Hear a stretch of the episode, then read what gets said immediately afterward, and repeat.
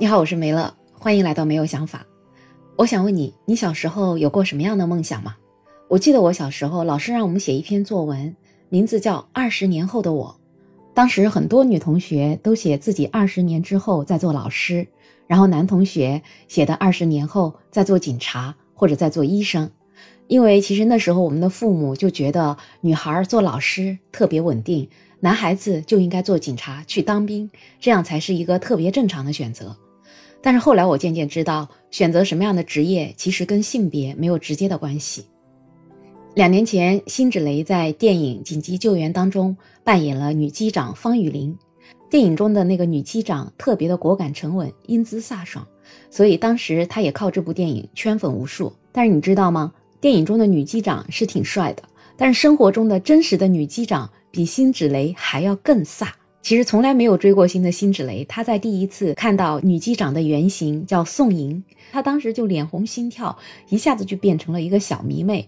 而且事后她还淡定地承认，她说我第一次见她的时候，把我激动的感觉自己有点失态。后来记者还问辛芷蕾，你演这个角色有什么遗憾呢？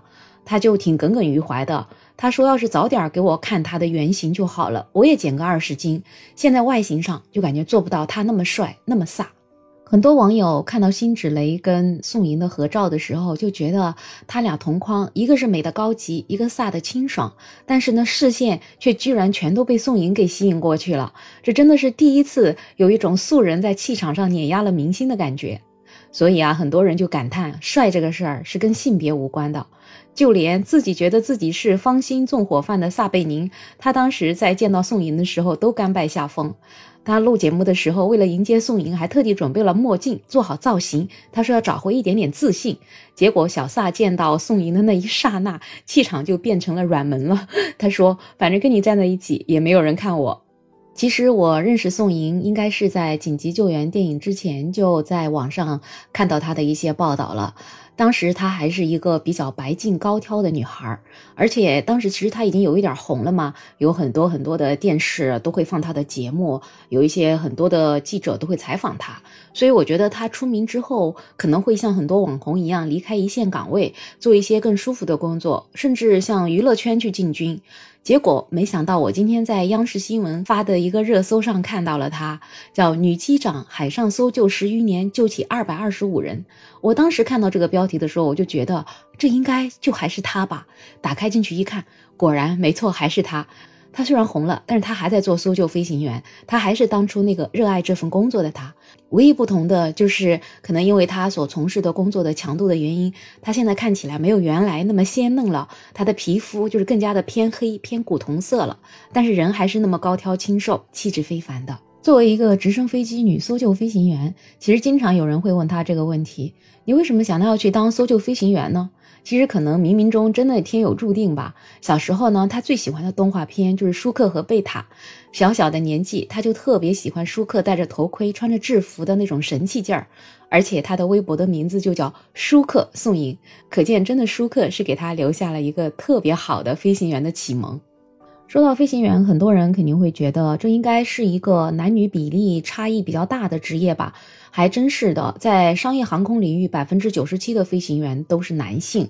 那宋莹她作为一个女性，她是怎么成为了一名搜救直升机的飞行员的呢？她出生在一九八六年，然后呢，她是上海海事大学零四级的学生。其实她刚刚开始，她学的并不是飞行专业，她学的是航海技术，培养方向就是船长。以后他就是宋船长，进行海上的搜救任务。结果呢，却成为了机长。这个跟他大四的时候看了一部剧挺有关的。在二零零七年的时候，有一部港剧叫《随时候命》，当时是由郑伊健、林保怡主演的。他讲的是香港飞行服务队上山下海拯救生命的这样一个故事。飞行员服务队乘风破浪的帅气故事，就让宋莹特别沉迷，他就对这份工作特别的向往。所以在他快毕业的时候，他听到交通运输部在招收女飞行员，他就毫不犹豫的跟他的同学万秋文一起报了名。结果两个人在五十个选手当中就脱颖而出，他们就成了我们国家救捞系统培养的第一批女救助直升机飞行员。他们俩先在国内接受了系统的飞行学习。然后又去了世界飞行员最高的培训机构——澳大利亚阿德莱德飞行学院，进行了专门的专业集训。飞行员的体检和面试其实是挺苛刻的，他俩也真的是突破重重关卡才拿到了往澳洲学习的入场券。但是这个辛苦才刚刚开始哦，因为培训全都是英文教学的，所以语言就成了他们最主要的一个难题。而且后面就算突破了语言困境，科目啊还是挺繁重的，也让他喘不过气来。宋莹他自己说，当时的课本垒起来，甚至都有他半身高，所以他后来还在微博里说，学英语还是要从娃娃抓起。到二零一零年的时候，一共经过了十五个月的训练，他们终于拿下了香港民航局和澳大利亚民航局颁发的直升机商业执照。他跟万秋文一起就成了我们中国唯二的女救助直升机飞行员。从那以后呢，办公室里本来连女厕所都没有的东海救助飞行队就多了两位女飞行员，她们也是我们中国第一代女救助直升机飞行员。参加工作十四年多，宋莹她一共执行了救助任务三百零九次，一共救助了二百二十五名遇险人员。在她和同事的努力下，东海救助局东海第一救助飞行队也已经安全飞行了六千六百五十七小时，在惊涛骇浪中成功救助了一千六百四十六人。所以他们都是救人于危难，是当之无愧的飞行精英。当然，要成为一名合格的搜救飞行员，其实是很困难的。在发生海难的时候，船只在风浪的下面，随时都会有被掀翻的可能性。那你直升机要在空中停留的非常平稳，哪怕有一点点的移动，就有可能造成下方的救生员撞到了各种物体，然后就造成生命危险。其实这个时候，在机舱里的他，他是看不到外面船只的具体情况的，所以他只能完全看脚车手的口令，还有他平时自己的经验去保持直升机的稳定和平衡。他自己也说过，飞行搜救跟接力赛挺像的，自己的搜救工作不仅仅靠的是单个人，而是一整个团队的协作，每个人都特别重要，每个人都有自己的角色。而且，即使你有责任心去做这份危险的工作，没有通过严格的训练和考试也是不行的。就像我们所熟悉的威廉王子，他为了成为救助飞行员，他必须要通过所有的训练和十四项严格的考试，根本连后门都没有。所以这份工作在外人看起来挺帅的、很酷的，但是他其实真的挺艰辛，而且危险系数也挺高的。有一个数据调查显示，在非航空载舰上使用直升机起降的飞行员，他的生命危险概率大概是宇航员的五倍，是喷气式飞机、轰炸机的十倍，民航飞行员的五十四倍。所以，其实这就是一种把生的希望送给别人，把死的危险留给自己的这样一种精神。这也是宋莹一直秉持的救捞的信念。在二零一六年的一次救援当中，有一艘渔船失火求救了。当时风大浪更大，宋莹她驾驶直升机起飞之后，值班室就更新了渔船的坐标，跟之前相比就差了整整二十多海里。可是直升机所携带的油量有限，所以这个时候就必须要缩短救援的时间。最后，宋莹和他的队友就一起判断，然后重新制定了出新的方案，最终才将十名船员全部救起来。宋莹她说，觉得每一次救完人，心里都会有一种成就感。就是像这种大救助，你经历了之后，一整天都是兴奋的，就觉得活着就特别有意义的那种感觉。别看宋莹她是一个专业的飞行员，她那么飒那么帅，但是其实她摘下头盔之后，走下直升机，她也是一个特别可爱的邻家女孩。她无聊的时候也会卖萌，闲下来会下厨房做个菜。他还会在他微博里分享他自己弹唱尤克里里的视频，而且他每天都坚持跑步。他还是大学篮球队的主力队员，所以他的篮球技术也是很厉害的。而且他从内到外都健康阳光的这种气质，也吸引了很多运动品牌的目光，还有一些品牌竟然会来找他代言。所以，其实他就是将传统意义上的男性的特质跟女性的特质，在他身上都实现了一个特别自然的融合。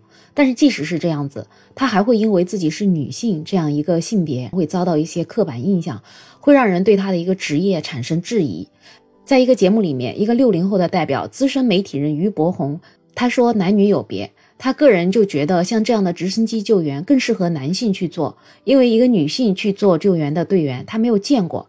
他觉得他们是不是在把女性往这个危险上面去推？当时的节目嘉宾蒋方舟也当场就反驳这个于伯宏，他觉得职业不应该有性别之分。宋莹他自己也说，不管你是男是女，你都同样的要冷静、客观和勇敢。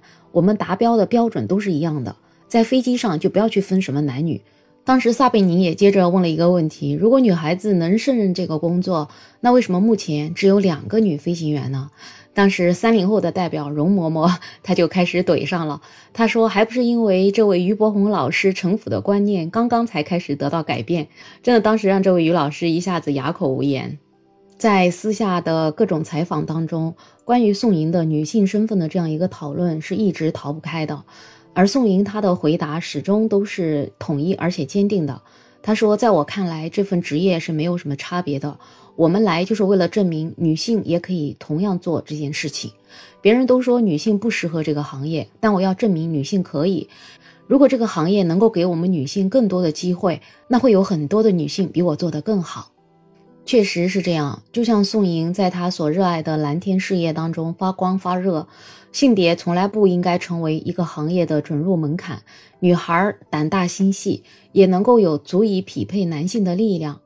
只要她能通过同样类型的考试，为什么不去让她做呢？